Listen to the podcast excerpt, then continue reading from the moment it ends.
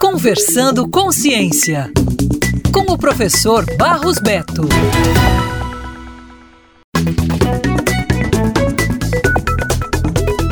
A ave soldadinho do Araripe, o peixe cambeva minhoca do Ribeira, o pava vento da Chapada, o aruá do mato e o sapinho do Itambé são alguns animais que estão na lista de animais classificados como criticamente em perigo de extinção. O levantamento é do Sistema de Avaliação do Risco de Extinção da Biodiversidade, SALVE, uma plataforma lançada recentemente pelo Instituto Chico Mendes de Conservação da Biodiversidade, o ICMBio. São 364 espécies da fauna brasileira em perigo. A plataforma pode ser acessada online e reúne informações sobre quase 15 mil espécies da fauna brasileira, classificadas inclusive quanto ao risco de extinção, segundo parâmetros da União Internacional para a Conservação da Natureza e dos Recursos Naturais. Um dos principais objetivos é facilitar a gestão do processo de avaliação do risco de extinção e tornar essas informações mais acessíveis, contribuindo assim para a geração de conhecimento e implementação das políticas públicas voltadas à conservação da biodiversidade. O objetivo do projeto não é apenas fornecer informações, mas ser um